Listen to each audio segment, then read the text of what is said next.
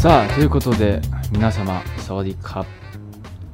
デイゼロバンコクのヨシです。本日もですねタイのバンコクから、えータイの情報タイのニュースまたタイの観光情報などをねお届けしていこうかなと思ってますがもちろん今日本であるニュースとかも、まあ、海外に住んでるので海外から見た視点で、えーどんな感じなのかという意見とかを混ぜながらお話をしていこうかなと思います。そして、えー本日の、まあ、テーマなんですけれども、まあ、通常は YouTube の、ね、生配信で左上のか、ま、タイトルに、まあいいあでもポッドキャストのタイトル入れられるのか。じゃあ いいですね。すいません。ポッドキャスト慣れしてないので、基本的に映像で、まあ、話をするっていうのが多いんですけれども、まあ、今回は日本がですね、オリンピック、そして野球決勝、アメリカと戦うというね、ことなので、えー、と通常はですね日本,、まあ、日本時間の夜9時半から、タイ時間でしょ、えー夜7時半ですね、から1時間、えーライブ配信をしているんですけれども、ちょっとね、オリンピック決勝はめちゃくちゃ盛り上がるだろうっていうことで、さすがに今日は生配信をせずに、えー今回収録したこの音声をポッドキャストで流すという、まあ、取り組みをさせていただいております。なので YouTube の方では流れないので、あしからずということでございます。えー本日8月の6日ですか、7日ですか、すみません、曜日感覚と日、毎回言うんですけども、これがちょっとずれてるんですけれども、7日土曜日、えー今、タイ時間15時51分です。えータイ日本時間は多分17時51分。あれ？そういえば試合は、えー19時からですよね。だと思うので、ちょっとその時までにね、この音声を仕上げておこうかなと思うんですけれども、えー今日からお盆が始まったという話を伺っております。いいですね。日本は連休が多くて、すごく羨ましいです。えー先日はゴールデンウィークがあって、ね、またお盆。これがシルバーウィークってまだあるんですかね。えーとか、まあ、大型の連休が多いっていうのは、日本のあのそのお休みの特徴っていうんですかね。タイはですね、あまりそういう長いのはもちろんあるんですけど、あの年に一度4月に、まあ、タイのお正月があるんですよ。それが大体、えーまあ、3日間、まあ、土日とか忘れるとまあ5日ぐらいは、まあ、それに有給とか忘れれば1週間9日みたいなお盆みたいな形になるんですけどお盆って毎年変わりあお盆じゃないゴールデンウィークって毎年変わりますよね。となんか10連休の月年もあれば全然休みがない3連休だとか5連休だみたいな時もあると思うんですけど、まあ、タイは4月が大体そのソンクラン水かけ祭りっていうのですごいにぎわう世界中から観光客の方が来て遊んだりするっていうのがあるんですけど、まあ、それで長い連休があるのかなと。近いですね。年末年始。日本は例えば28ぐらいから、えー翌年の5日ぐらいまで結構1週間ぐらい休みあると思うんですけどタイの場合はですね、えっとこれ僕もタイに来てすごい結構ショックだったんですけど12月の30日ぐらいまで働いて2日ぐらいからもう仕事スタートなんですよ、まあ、それが月曜だったらもう大体最初の月曜日から始まりで1週間とかも休みないですね。僕がタイの企業にこう初めて勤めた時に、まあ、日本でにその時23歳だったんですけど23年間ずっとお正月は1週間休む家族と一緒に過ごすみたいな形で過ごしてきてたんですけれども、まあ、タイに来た途端にねあの1週間休めず3日ぐらい休んだらはいもう行ってきなさいと。もう仕事だから来なさいと。いうあのうんここは長くないんだっていうそのまあね大したことないんですけど、まあ、仕事行けばいいんですけどやっぱり気持ち的になんで休めないのっていうのはやっぱこう体にやっぱな根付いちゃってるんですかね。休むっていうのが。それがなかったのですごい嫌というか、うん、ストレス溜まってふざけんなよこれってはなってないですけど。まあちょっとすごい嫌な思いをしたっていう。まあね頑張れよ海外なんだからって話ですよね。大変申し訳ございません。まあそんなこんなで、えー連休は、まあ、正月とソンクラン4月ですね。あとは、まあ、3連休とかはちょこちょこありますね。タイもその仏教の日があったりしますので年に何回か、えーちょっと名前は覚えてないですけどワッチャカワッシャカちょっとなんかそんな感じの 名前とか仏教の日が年に何回あって、まあ、その日はお酒が一切飲めなかったりとかあります。あとは、えー、と王様の誕生日の時とか、えー全国の、えー誕生日の日とか、他にも、まあまあ、日本的なその緑の日山の日みたいなのがタイにもあるので勤労勤労感謝の日とかそういうのもあるのでそういう時に休みがありますけれど、まあ、長い休みっていうのはあまりないのかなと思ってますね。はいということで、まあ、今お盆なので、まあ、タイの話になっちゃいましたけれども、まあ、お盆ということでですね、あのー、今年は8月の13日まで続くんですよね、確か。まだお盆っていうお盆じゃないんですか。8月の13から実際にお盆で16日までと。で、たまたま今回、たまたまって言い方もあれですけども、えっと、月曜日が日本なんか休みなんですよね。ちょっと Google 先生で調べますけど、日本、えー、休日8月と 調べるとですね、山の日？山の日なんですか？あ、でもそれは違う？?9 日。ちょっとあのすいません、何の日なのか分かってないんですけど、いいですね。なんか3連休だ3連休だっていうのを伺ってたのですごく羨ましいですまあといっても私もね会社をやってるので連休とか今日も土日とかですけど全然関係なく仕事をしますはいまあそれは置いといてですね僕がすごい気にしていることと言いましてですねあのまあ皆さんもそうだと思うんですけども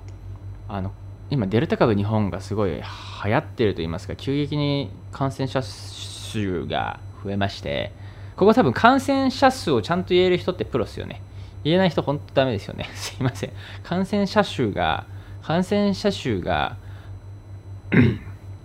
感染者数が、えー、1万5000人また行ってるみたいなのを見ましたね。で、まあ、この状況の中で4500人ぐらいが東京。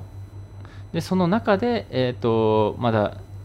地元に帰るみたいな話でインタビューされてるのを見ましたし、新幹線も確か90%ぐらいが席が埋まってる。で、東名高速道とかも上りですよね。上り、あれどっちが上りなんですか、まあ、いわゆる、まあ、そのまずその山形とかとあ東東北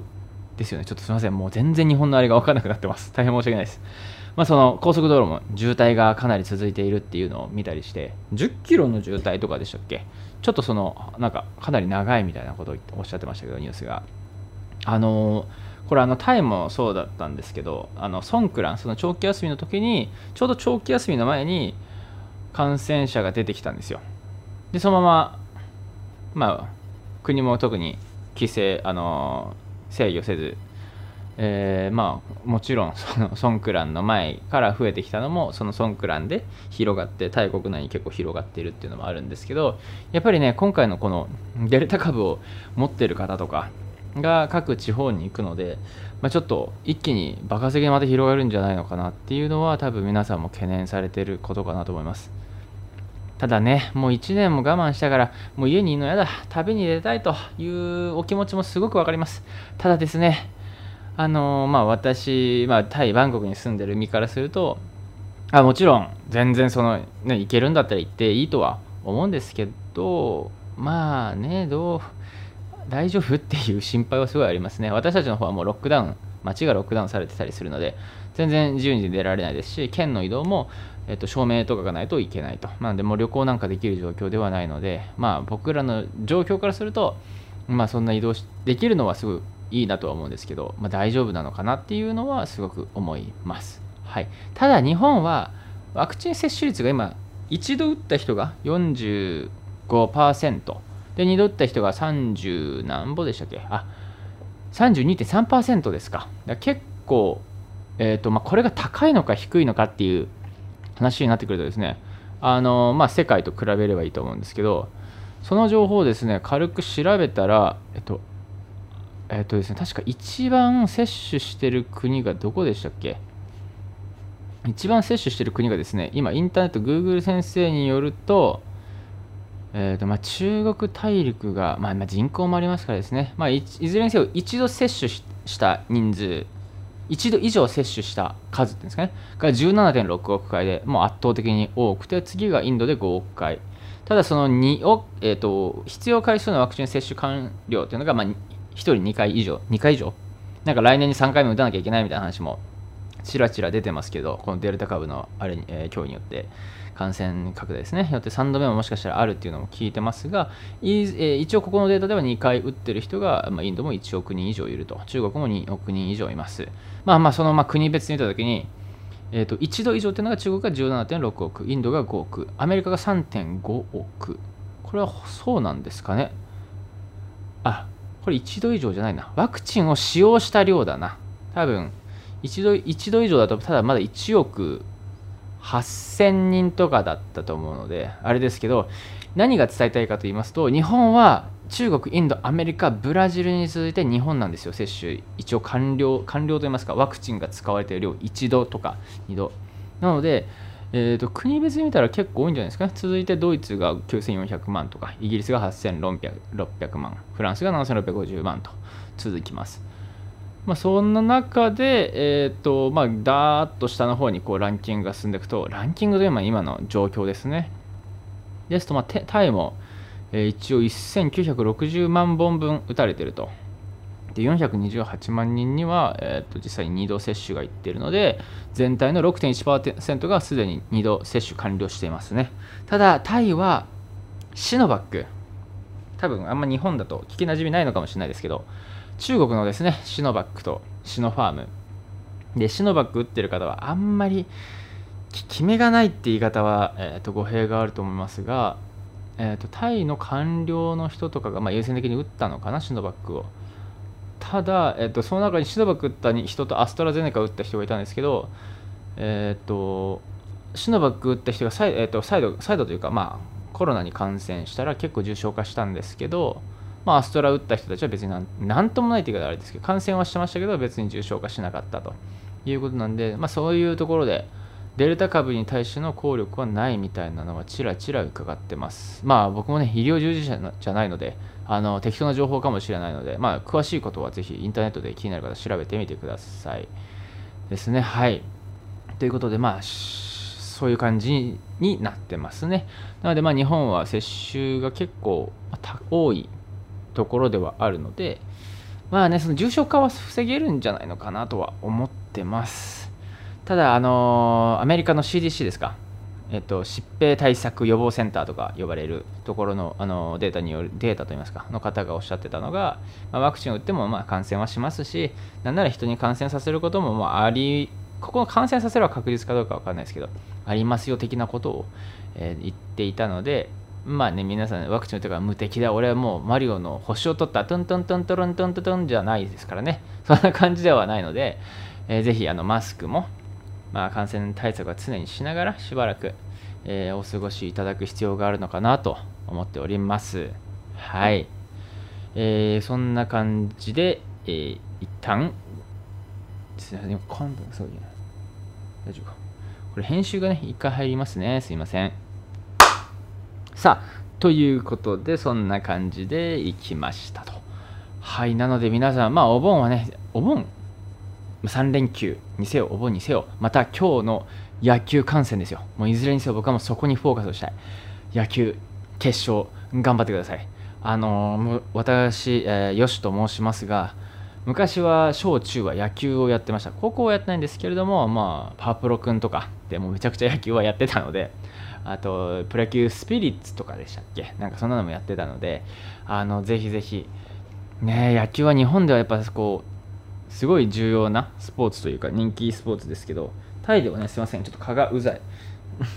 タイではね、野球全然人気がないんですけど、私は日本人なので、えー、今回のこの野球を、本当はね、生のあれを見たかったんですけど、映像、あ、違いますよ。生配信をしたかったんですけど、えー、ちょっとね、もう野球を応援する方が多いだろうということで、今回はこの収録型にさせていただいてます。そして僕もね、VPN をつなげば、海外からでも NHK が配信してるのが見れると、ウェブで見れるということなので、今回はそれを見て、えー、日本が勝つであろう、負けるのか勝つのかわからないですけど、その、実力とか僕あんま全然野球見てないんで最近。ただね、日本には勝ってほしい。金メダル取ってほしいと。まあ、メダルは云々より、まあ、シンプルに勝ってほしいので、あの、それを楽しみにしております。はい。ということでですね、今日の、えー、テーマですね。テーマを書いているんですが、毎回ですね、このような形でテーマに沿ってこのラジオをお伝えしていきます。また、えー、テーマとかご質問、ご、えー、お便りなどは Twitter の方から、え、質問箱っていうのを常に私のトップページの Twitter のトップのピン止めしていますので、一番上のところにポツンとこう質問箱がありますので、そこにですね、まあ、匿名で質問等、えー、入れることができますので、自由にに、えー、メッセージを送ってきてくださいということです。これは本当に皆様ぜひお願いいたします。はい。ということで、今日は、えっ、と、まあ、いろいろネットで、まあ、ネタをこう探したりするんですけど、まあまあ、まだ始まったばっかりなのでね、ネタは豊富にあります。ただ、ネタ豊富なんですけど、まあ、自分が喋りたいことと、まあ、何をそのタイに住んでない方々、日本の方は、まあ、タイに対してどんな質問があるのだろうっていうのをですね、ちょっと調べてたら、えー、こんな質問がありました。読ませていただきます。タイのバンコクに女一人で短大の卒業旅行に行きたいと考えています。行きたいところはシリラート博物館とハスキーカフェです。でも英語も得意ではなく、タイ語はもってのほかで点でわかりません。行く前に日常で使えるタイ語などを調べるつもりではいます。うんまあ、まあ、結構長いんですけど、ちょっとまだ読みますね。今の多分4分の1ぐらいです。はい。えー、バンコクの女一人旅です。で、いろいろ調べたんですが、トゥクトゥクやタクシーはぼったくられるとか、英語があまり通じないだとか、治安があまり良くないだとか、情報を見ます。えー、ぜひバンコクに一人旅したことがある方や他の国で一人旅したことがある方、アドバイスがあればぜひお願いいたしますということですね。はい。あのですね、うん、この質問に関して、ぜひ、あのまあ、一人旅は僕は台湾にしかしたことがないんですけれども、えまあ、その僕は旅をしている人間というより、まあ、もう実際にこっちで8年住んで、9年目ですね、住んでいるので、9年経ちましたよね。2013に来てるので、そうですね、もう8年、9年目です。まだまだ短いかもしれないですけれども、まあ、ある程度、タイを見てはいるつもりなので、まあ、この観光客の方に対して、まあ、質問にお答えするっていうのは、まあ、結構できるのかなと思って、僕の持ってる知識の中で、えー、参考になるかなと思って、ちょっとお答えさせていただくんですけど、えっとですね、まず行きたいところシリラート博物館とハスキーカフェ。まあこれはまあ、どうぞ。どうぞってか俺、そりゃそうですよね。人の観光行く場所を、まあ行かない方がいいよとは、なかなか言えないですけど、逆にハスキーカフェ日本ないんですか？ハスキー犬ですよね。あの大きいワンちゃんが多分何匹かいて、まあいわゆるドッグカフェって言われるところで、エカマエっていうね、バンコクの中心部の方にある、確かあったと思うんですけど、そこに行くのかな？まあタイはいろいろね、そういうカフェが人気ですし、ドッグカフェでしたら、あとハスキーじゃなくてコーギーですね。コーギーのドッグカフェとか今行った僕行ったことありますし、他にもいろんな種類の犬が混ざったカフェとかも、まあ、何箇所かあったり、あとキャットカフェもあったり、アライグマカフェとか、えー、あと何かあったかな。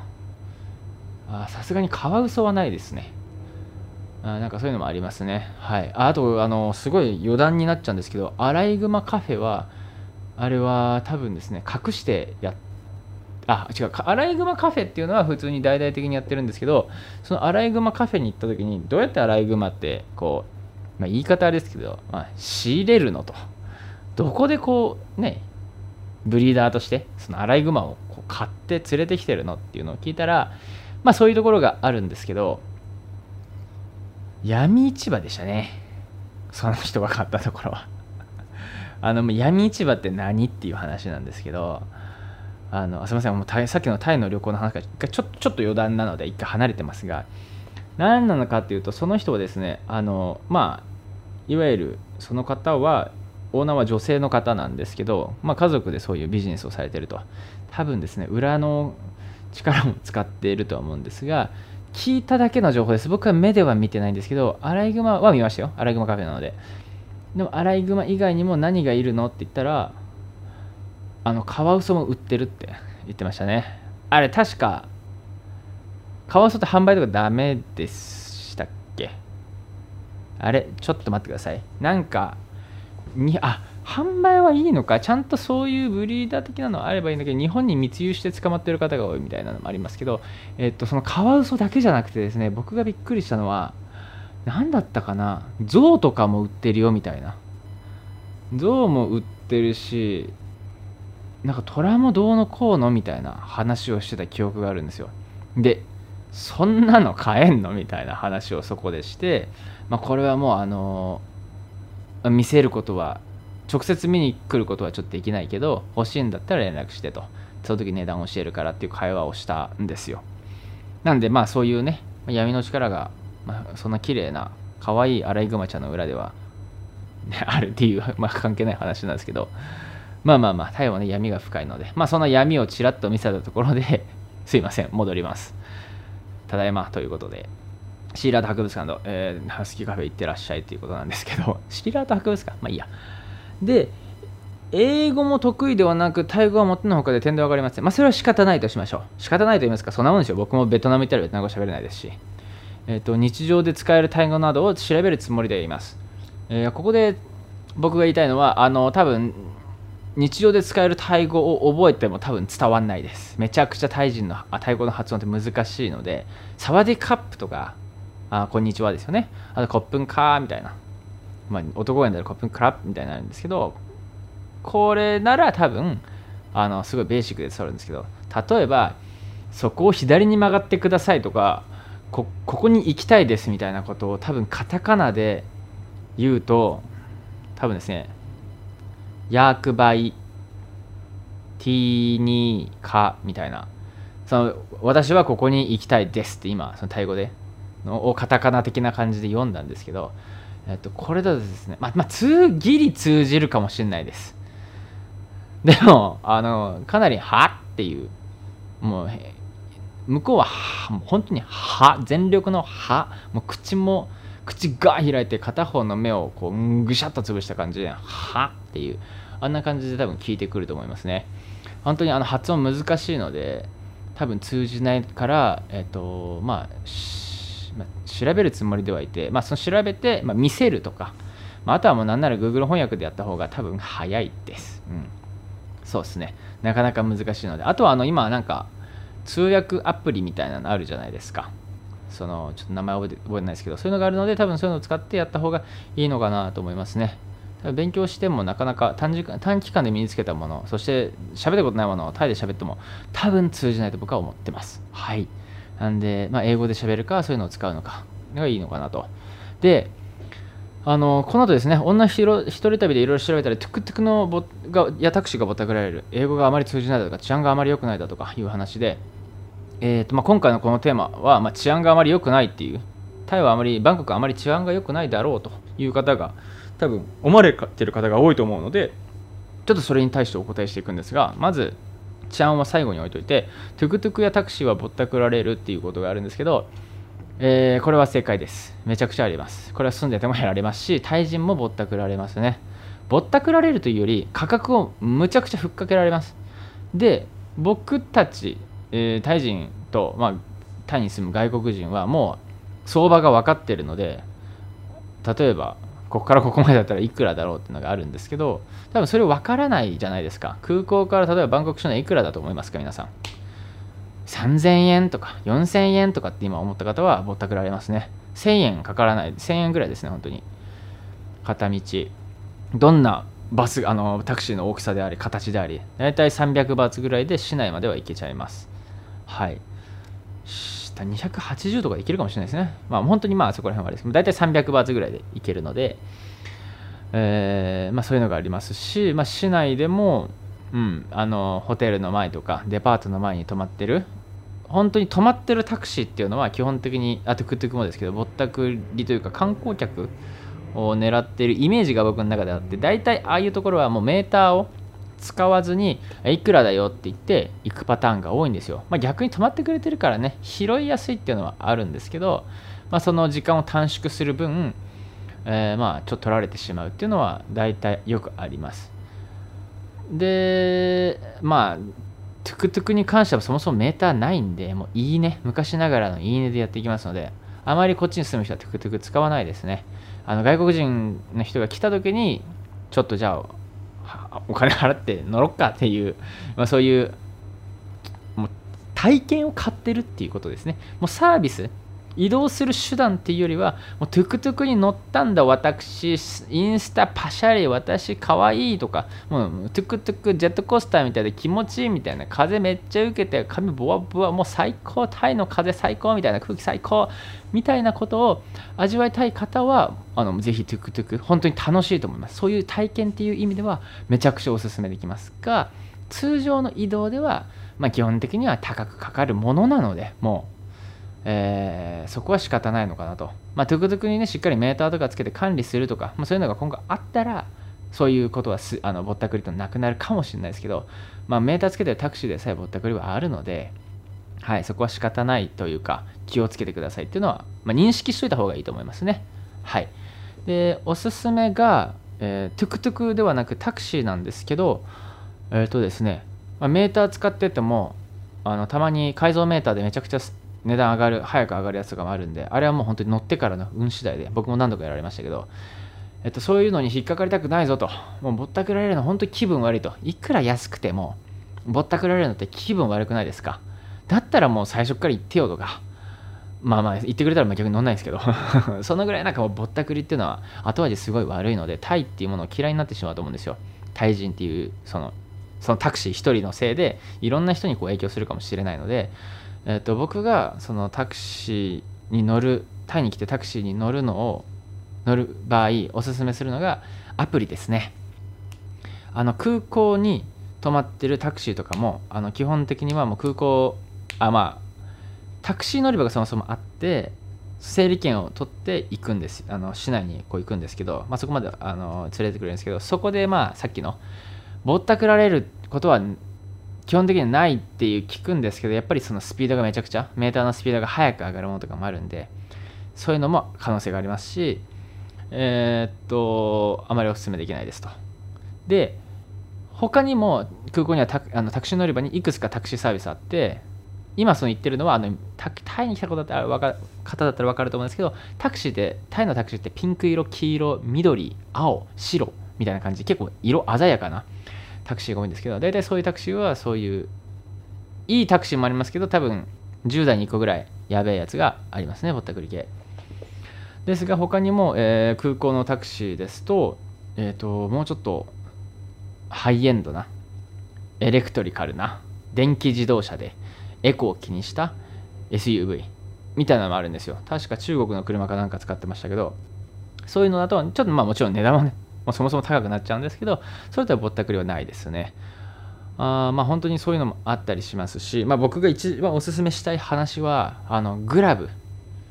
あとボルト、この2つです。多分聞いたことないかな？あるかな？ちょっとわからないですけど、まあ、ない方のために概要を説明しますと、このグラブとボルトというのは、いわゆる、えー、配車、配車アプリですか？タクシーを呼ぶアプリですね。まあ実際には、まあ、グラブはタクシーだけじゃなくて、まあ、実際にデリバリーサービスとかをいろいろやってるんですけどその中の一つとして、えー、配車アプリ的な機能があります。これは車だけじゃなく車もですねいろいろ選べてシンプルなタクシータクシーと言いますかタクシーと、えー、タクシー運転手だけじゃなくて私みたいな一般人が、えー、運転手となって迎えに行く、まあ、外国人は無理です。タイ人がまあ運転手になって一般の方が迎えに行く。とかバイクも呼べますし SUV 車の形も SUV、えー、ベンツ、えー、ハイエンド系ですね。あとは大きなバン10人乗りとか、えー、そういうのも選べます。そんなアプリがあるんですけどこういった配車アプリがグラブと、えー、ボルト。グラブは GRAB GRAB その掴むっていう意味ですね。でボルトは BOLT だと思いますね。BALT だったかな？BO ですね。BOLT っていうのがあるんですけどこれを使えば、えーと、ぼったくられることはもう絶対にないです。100%ないです。これはもうかいあのそのグラブとボルトの会社が、えーと、もう乗る前からいくらだよっていうのを提示してそれに OK をし我々がするのですするんですね。それで OK をして実際に送ってきて送ってもらうと。で着いたら、えーと、クレジットカードを登録してる方はもうクレジットカードで自動的に引き落とされますしだからもう絶対にその場で何かぼったくられるってことはないですし現金払いであってもアプリの中でこう書かれてるからこれだけを払うっていうこともできます。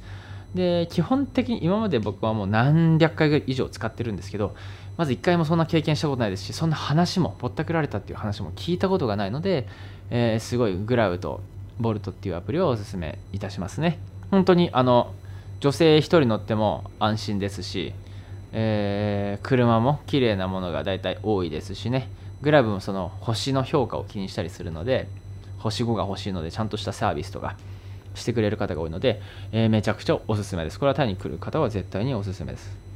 はい。で、えー、続きまして英語があまり通じないだとか、まあ、これはですね、まあ、正解ですけど観光地にだったら大体通じますよ。ん。で私たちより英語うまいタイ人多いですからね。普通に白人の方とベラベラベラベラしゃべるタイ人の方とかいますから。うんこれはちょっと観光で来るっていう意味では多分違うかなと。観光で来る場合大体もう観光地行くじゃないですか。シリラート博物館なんても観光地ですしハスキーカフェもめちゃくちゃ観光客慣れていますから。あのはいもう問題ないと思います。なので英語あまり通じないだとかあまり心配しない方がいいですいや逆に英語があまり通じない理由は日本人の英語の発音にある場合が多いですそれはタイなのでタイ人の英語の発音とか彼らが知ってるのはその、まあ、映画で見るような欧米の発音っていうのがあるので、まあ、そういうのじゃないと日本人のカタカナ英語は通じにくいですね。これはもうよくタイ人が言ってます。結構あのタイ人は日本人の発音を聞いて笑ってますね。まあ我々もタイ人の聞いて笑うことありますけれども。まあそんな感じです。なかなか多言語同士に自分の母国語じゃない2言語目の2言語3言語しないですけど、まあ、他の言語なので、まあ、そこら辺はね、まあ、難しいのかなと思いますけど、まあ、それも一人旅とか、まあ、旅の醍醐味かなと思います。はい。そして、まあ、最後の一番今回のテーマでもある、まあ、治安があまり良くないだとかで、まあ、心配しているということですね。まあ、バンコク治安悪いのかっていう話ですよ。これはですね、えー、まあ、毎回結論から伝えているんですけれども結論ですね、えー、っと時間帯と男性か女性かによる、うん、これが正解というか、まあ、僕が思う治安のその答えになっていくのかなと。まあ、どういうことかというとあのですね、まあ、僕タイに住んでもう9年目なんですけど、えー、治安が悪いとはあんまり思わないですね。何か自分がトラブルに巻き込まれたっていうことはないです。そういうのが全然ないので、うん、あんまり思わないですけどただ話は聞きます。特に女性ですね。タイのニュースでえー、女性の女の子が夜クラブから帰ってくる時に、まあ、1人で乗ってたのかなとかするとやっぱりその、まあ、酔っ払っちゃってますし女の子は。まあタクシー運転手はもちろん酔っ払ってないですしね。まあな、まあ、そういういわゆるやられてしまうみたいな犯されてしまうっていうことがあるっていうのは、まあ、たまにニュースで聞きます。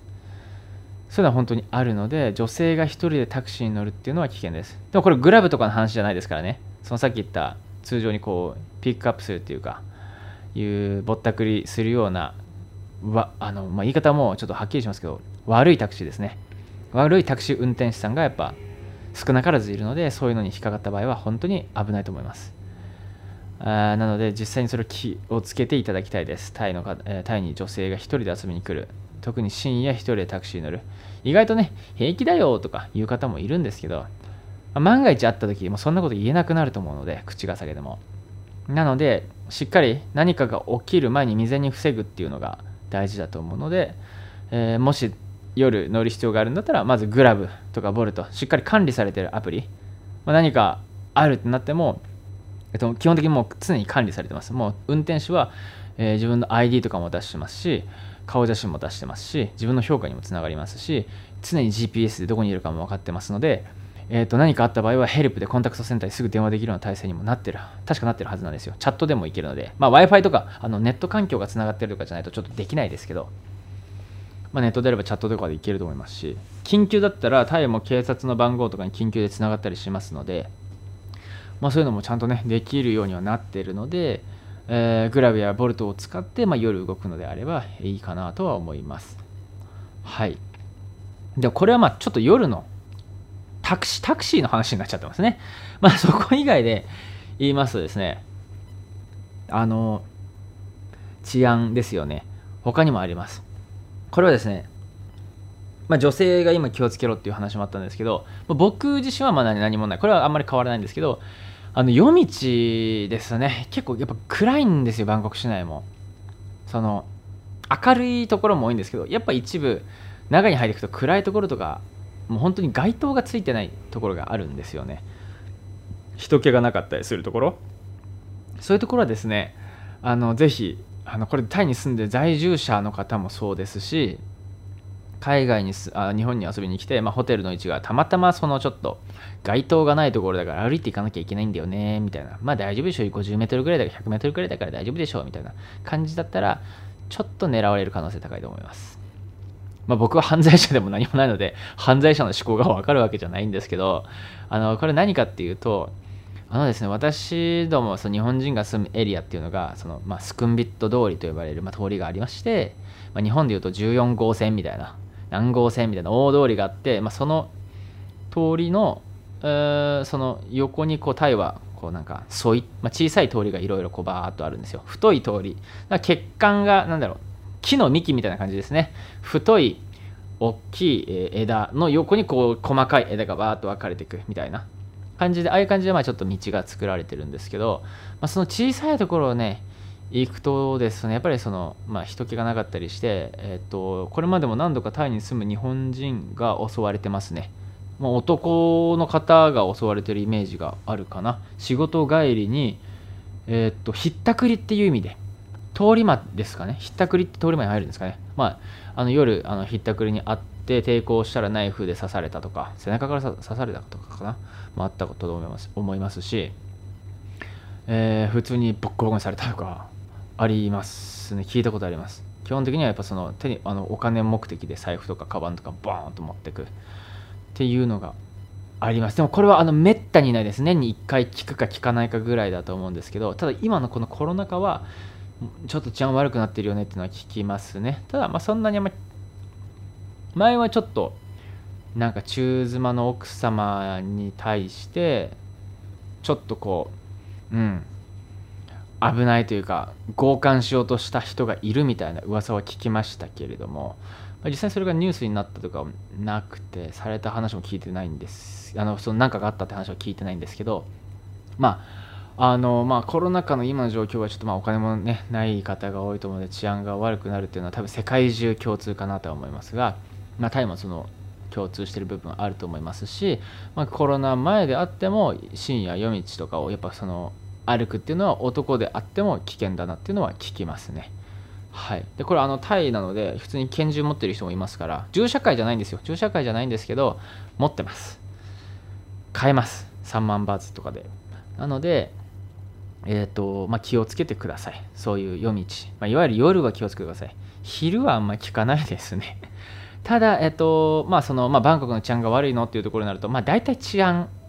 まあそういうところかなっていうのもあるんですけどあの他にもですねタイですと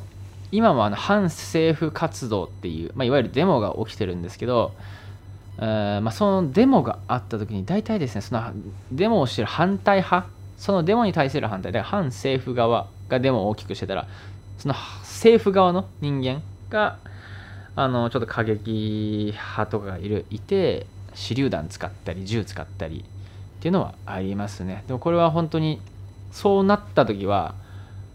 あの国が本当にストップする。だから僕も1回あったんですよ。2013年にタイに来てるんですけど2013年の11月頃から2014年の4月か5月ぐらいまであのですねあまあその時に今のタイの軍事政権に変わったクーデターが起きた時だったんですけどその時は反政府派がと政府側ですよね。赤シャツ黄色シャツっていう感じでなんかやってたと思うんですけどそあ違うそれは違うか。それもう一個前か、まあ、まあ反政府と政府側の話があったんですけどその時は あのうんシャレにならないぐらい手榴弾シャレ、まあ、そんな大量じゃないですけどあの人が集まってるところに手榴弾ドーンと入って亡くなるって話もあったと思いますし怪我だったかな？あとはえー、テレビのそのあまりその頃タイ語全然わかんないですけどテレビパッとつけてニュースとかをこうどんな感じなのかっていうのを見てたら映像でこう追ってたんですよ。そしたらあのあれ場所どこだったのか分かんないんですけどあのですねあえこれタイなの？っていう ISIS ですか？ISIS みたいな。もう本当にそんな感じなのって思う方がいたんですよ。その何人もこう上から黒ずくめの目出し帽みたいなのかぶって多分頭も多分武装をとりあえずしてで紙袋を持ってるんですけど紙袋の中は銃なんですよ。そのハンドガンとかじゃないです。あのマシンガンっていうんですか？AP K47 ちょっと分かんないですけど AP47 あんまり銃のゲームしてるんでちょっとそんなんだと思いますけどそういうマシンガン的なものを袋に入れて本当に街中でバンバンバンバンとバンバンバンですよダダダダダですよ。撃ってる映像とかを僕は見たことがあるんですね。これを聞いたら治安悪いってなりますよね。日本はないですからね銃に関しては。まあたまにヤクザの抗争とかで銃の話聞きますけど、まあ、そういう感じでそういうのが、えー、タイバンコクでありました。でもこれバンコクの中心地我々が観光するようなところではないです。もうちょっとバンコク広いので東京も広いじゃないですか。新宿とあの何ですか埼玉寄りとかあのちょっと場所覚えてないですけどいろいろあるじゃないですか。とかあとはあの全然あの違うので同じバンコクであっても広いのでちょっとその郊外の方だと思うんですけど、えー、そういうところでは実際に銃撃とかがあったりすると。でもですね、まあ、実際にバンコクの中心地でも数年前にエラワンって覚えてますか？エラワンのほとりでしたっけ？あのセントラルワールドっていうあの、まあ、パラゴンセントラルワールドエンポリアム、まあ、こう大きなデパートがいくつかそのスクンビット通り先にあの申し上げた日本人が多く住むスクンビット通りにはあるんですがそのセントラルワールドの近くにエラワンっていうところがそのお寺じゃないですけどほほとりそのまあ人々がそこに集まって、えー、とこうお祈りしていくみたいな場所があるんですけどそこに確か爆弾を置いてった人がいて20人ぐらい亡くなりましたよね。あれ2000何年だ？2016年とかですかね。っていうのがあったりとかこれはバンコクじゃないですけどあのコンケンっていう、えー、イサンいわゆる東北地方ですよ。タイの東北地方のコンケンコンケン県ですね。コンケンと呼ばれる県でにあるそのターミナル21っていう、まあ、いわゆるデパートがあるんですけどそこに、えーと、元軍人が銃を持って入ってってそこで乱射して立てこもってとか、えー、それでも何名か亡くなってしまいましたしそういう銃を使った爆弾を使った、えー、っていうのはやはり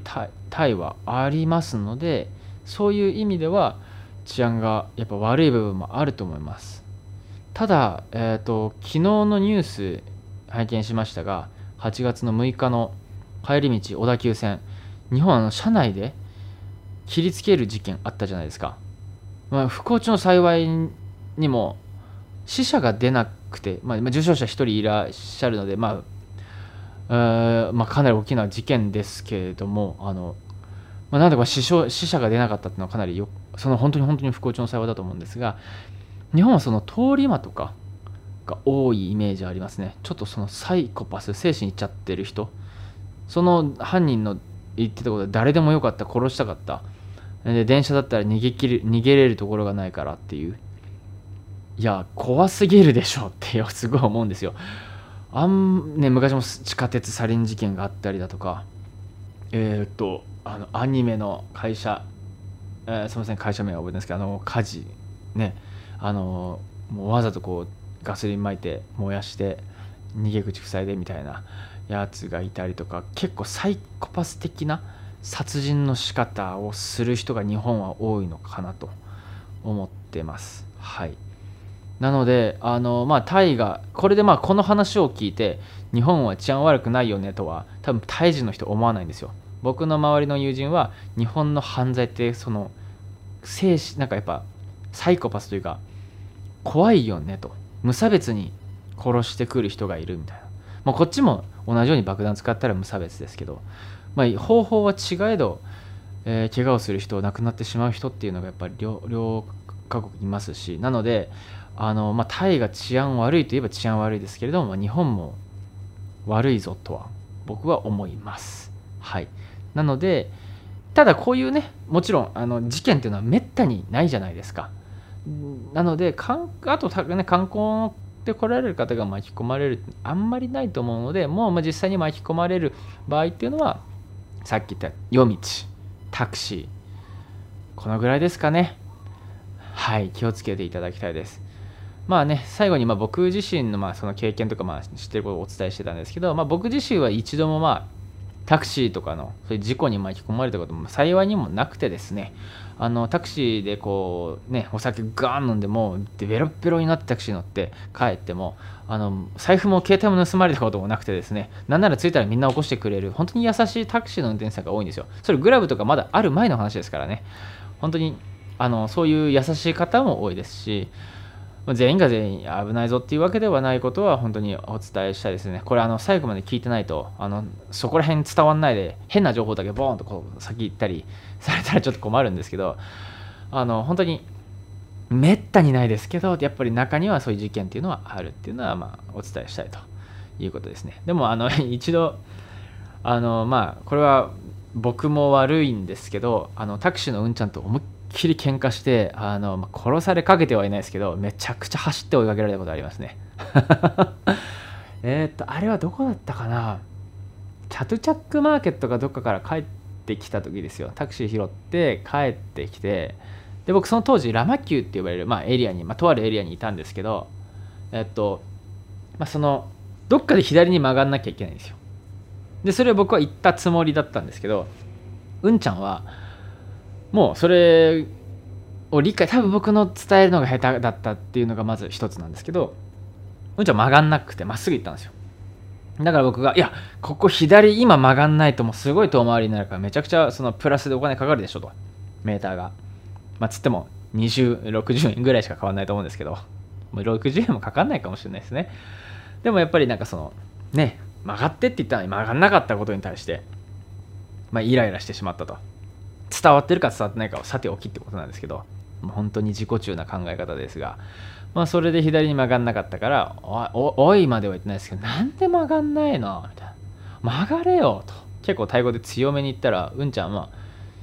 いやもうお前が言うのが遅いからだろ。みたいな。いう感じでまあ来られたので、まあ、向こうからしたら僕が喧嘩をしてきたから、まあ、向こうもねそれに返してきてもうこっちもじゃあもうええわと。お前もうお前もういいよ。もうここで止めろと。もう俺はもう歩いて帰るから。だけどお前が今ここで曲がらなかった分ちょっと割引しろっていう 交渉をしたんですよ。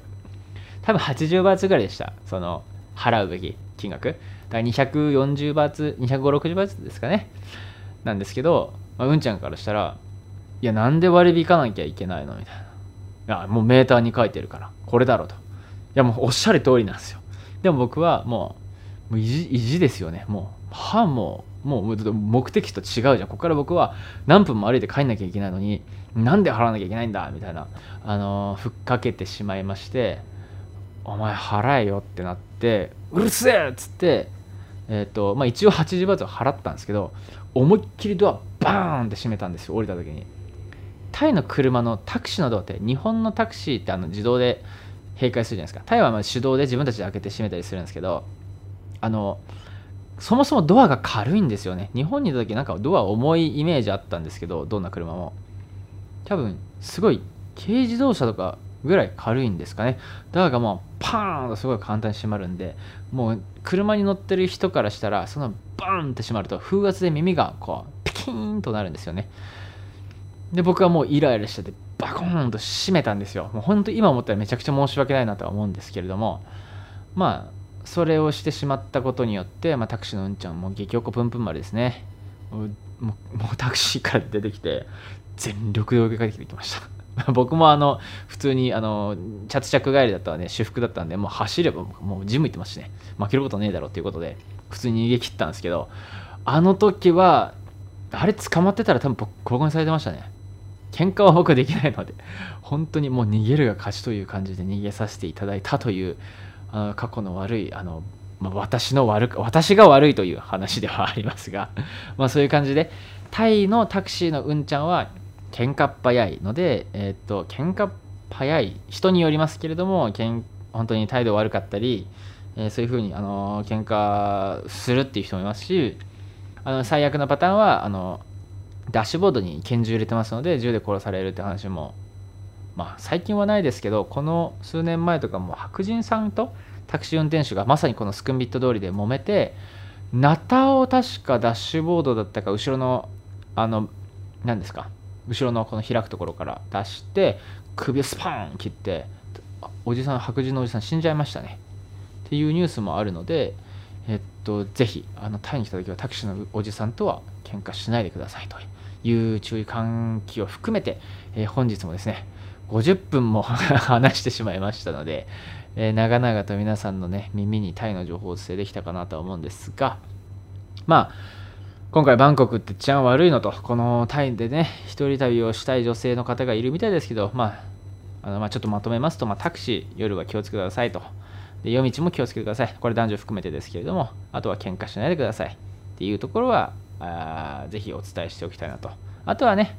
その、まあ、ぼったくりがあれだったら、もうしっかりアプリ入れて、アプリで管理されてれば、もうぼったくりっていうのも起きないので、ぜひぜひ、そういうふうにね、あの調べればぼったくりってことは防げますので、ぜひ、えー、タイに来たときは、気分よく楽しくね、スマイル、ん？ Smile of Island じゃないですね。 Smile of Thailand でしたっけ？笑顔の国でございますので、微笑みの国でございますので、ね、本当にタイ人の方は優しい方が多いので、ぜひ皆さんタイに来たときは、この気持ちよく過ごしていただいて、えー、また日本に帰って、えー、ね、仕事とかを始めていただければなと思います。ということで、本日もですね、ご視聴いただきありが、ご清聴いただきありがとうございました。まもなく、えー、日本時間は18時40分。もう試合始まりますね。なので、試合、これが終わった時に、まあ、結果が分かりますけれども、ぜひ、日本代表、アメリカを、えー、に勝って、ぜひ金メダルを獲得していただきたいと思います。ということで、本日もご清聴いただきまして、ありがとうございました。それでは、また次回お会いいたしましょう。失礼いたします。サワディーカー。